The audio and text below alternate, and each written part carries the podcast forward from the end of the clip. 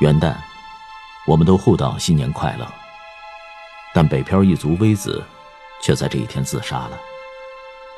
微子读高中的时候就诞生了电影梦，他想成为章子怡那样的演员。二零零一年，他考北京电影学院失败；二零零二年，他嫁给了一个公务员；二零零四年，他生了女儿双双；二零零六年，他的电影梦又死灰复燃，他丢下女儿，毅然去了北京。他一定要实现自己的电影梦想。随后几年，丈夫和父母多次给她打电话，说混得不好就赶紧回来吧。薇子的态度是，不成功绝不回来。二零一零年，丈夫和她离了婚，在接下来的七年里，薇子虽然全力以赴，但终究还是没能成为另一个幸运的王宝强。他接受不了自己的失败，终于在二零一八年一月一日凌晨喝了药，自杀了。微子无法接受那个不成功的自己。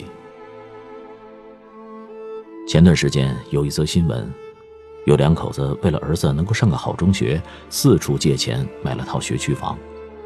儿子读完高中以后，也如愿的考上了大学，两口高兴的不得了。可哪知道儿子刚念完大一就退学了，他要组建一支乐队，这两口子怎么劝都没用。妈妈越想越生气，越想越失望。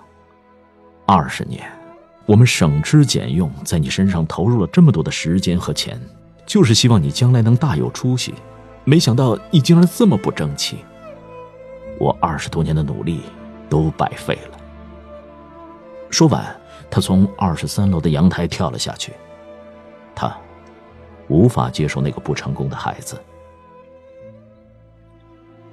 作家文静讲过一段自己的故事。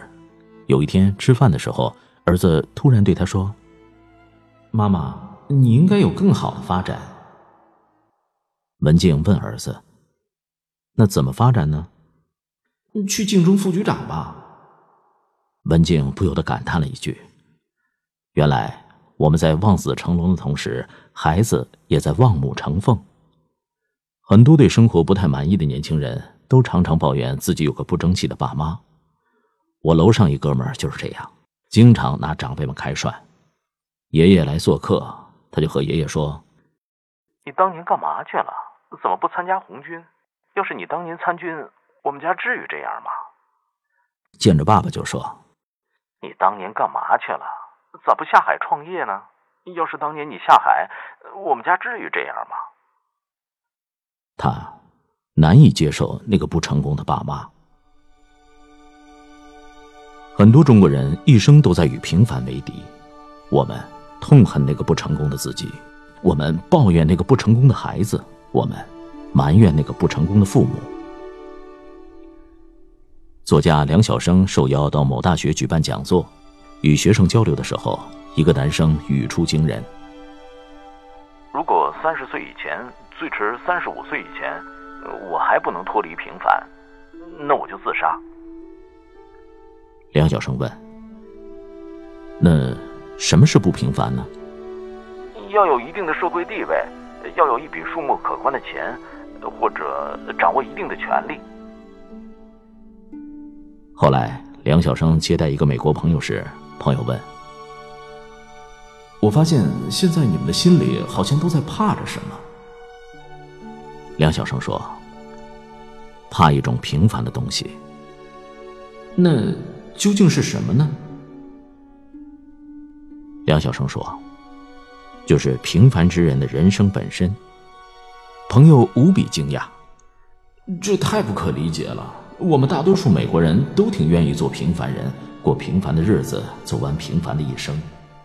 你们真的认为平凡不好到应该与可怕的东西归在一起吗？可不是嘛！我们不怕死。”只怕平凡。毕加索的画常人很难欣赏，于是有人问他：“你为什么不把人画得像人，世界画得像世界呢？”毕加索回答说：“我十岁的时候就可以画的和照片照出来一样，但用四十年才画出了你们看不懂的东西。”我为什么要讲这个故事呢？我想说，很多目标不是光靠努力就能达到的。绝大多数画画的人，努力一辈子也只能达到毕加索十岁的水平。正如小冉讲的一个故事，他去美国留学的时候，加入了学校的交响乐团。小冉特别佩服学校的小提琴手，他出身音乐世家，父母都是音乐家，他的琴拉得太好了，我真是嫉妒。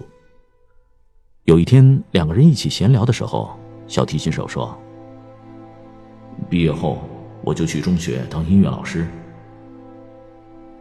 小冉问：“那你为什么不进专业乐团呢？”小提琴手的眼睛一下子就红了。我也很想去，但我不够优秀。啊，你还不够优秀？是的，乐团今年空缺了一个小提琴的位置，但有四百个乐手在竞争，那四百个人每一个人的水平都比我高。听到这句话，小冉就像遭了电击。我原来的梦想也是搞音乐，但这一天。与小提琴手对话以后，我终于意识到自己不过是个普通人。很多梦想不是光靠努力就能实现的。小学时，我们都学过课文《坐井观天》，当时我们都嘲笑青蛙目光短浅。但长大以后，我对作家王建平的解读特别有同感。他说：“即使这只青蛙知道天有多大，它也跳不出这口井啊。”他也曾梦想改变世界，但努力了十几年以后，终于发现自己不过是一个普通人。当我扛着行李回到小县城时，我就明白了一点：我就是那只跳不出井口的青蛙。有人说，上帝给你关上了一扇门时，必定会给你打开一扇窗，但在井里没有门，也没有窗，只有一个洞，远远的，高高的。任你怎么扑腾都够不着。坐井观天，其实就是我们大多数人的人生。从小到大，我们被问的最多的问题就是：“你的梦想是什么？”我们争先恐后的回答：“我们要当明星，我们要当企业家。”如果你的梦想只是做个普通人，就会被长辈和老师嗤之以鼻。一位叫何苗的听众说：“中学时。”爷爷问我们几个儿孙理想是什么，我回答是家庭主妇。结果爷爷当即就召开了家庭会议，对我进行了严厉的批评教育。从小到大，我们就是这样被教育要做一个不甘平凡的人中龙凤，所以我们对自己的期望都很高。当我们无法完成自己的期望时，就把期望加注到了孩子和父母身上。但我们忘记或忽略了一点：一个人的人生。大概率是平凡的。统计学有个规律叫便利性，意思就是说，你看看周围所有人的命运，就可以推知你自己未来的 N 种可能。世界上百分之九十的人都是普通人，百分之九的人有小成，百分之一的人能有大成。所以，对绝大多数人而言，走向平凡就是我们最终的结局。就像古语所说。又有神童之欲，少怀大志，长而无闻，终乃与草木同朽。我们这么努力，不过是为了成为一个普通人。总有一天，我会变成那个看女儿荡秋千的父亲，你会变成默默叠着衬衣想着从前的女人。早晚而已。喜欢《悟空传》里的一句话。每个人出生的时候，都以为这天地是为他一个人而存在的。当他发现自己错的时候，他便开始长大。所谓成长，就是一个发现并接受自己很平凡的过程，终于明白自己能力有限，开始接受自己的普通和渺小。也许，一个人这辈子最重要的事儿，就是承认自己是个普通人。所以，周国平说。人生有三次成长：一是发现自己不再是世界的中心的时候；二是发现再怎么努力也无能为力的时候；三是接受自己的平凡，并去享受平凡的时候。接受平凡比超越平凡更重要。我父亲儿时的梦想是当钢琴家，后来几经努力，终没有成功。有一天，我问他：“对梦想缴械以后，您痛苦后悔吗？”父亲笑了笑说：“一开始心有不甘，但最后释怀了。我努力了，不成，那我就有资格做一个普通人了。”然后他说了两句让我醍醐灌顶的话：“勇于承认并接受自己的平凡，才是对生活真正的诚意。只有接受了自己的平凡。”我们才能真正理性的规划未来。我知道父亲的意思，接受平凡就是要懂得有多大的脚就要穿多大的鞋，有多大的本领就要画多大的饼，不好高骛远，也不妄自菲薄，不逞能逞强，也不自暴自弃。接受了自己是个普通人的他，生活态度立马发生了翻天蜕变。他说：“我虽然不再做钢琴了。”但我把工作尽力做到完美，我把老婆照顾得那么舒服，我让儿子吃上了很好的奶粉，我像闹钟一样定期去看望父母，我每年都带上全家人去旅游。父亲这辈子虽然很平凡，但我依然觉得他伟大。我永远记得他说过的那句话：“我这辈子做过最英勇的事儿，就是承认自己的平凡无奇。”王建平最后改写了“坐井观天”这个故事。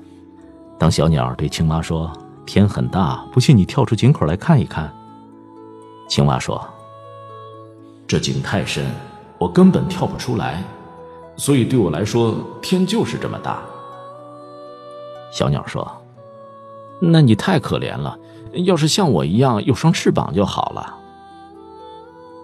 我不可能有你这样的翅膀，所以。能看见井口大的天空，就已经很幸福了。人这一生，只要我们尽力而为了，就要勇于接受自己的平凡，然后在接受的基础上，再去锤炼从平凡的生活中截取幸福的权利。不要与平凡的孩子为敌，不要与平凡的父母为敌，不要与平凡的自己为敌。如果我们不能成为诗人，我们还可以做诗一样的人。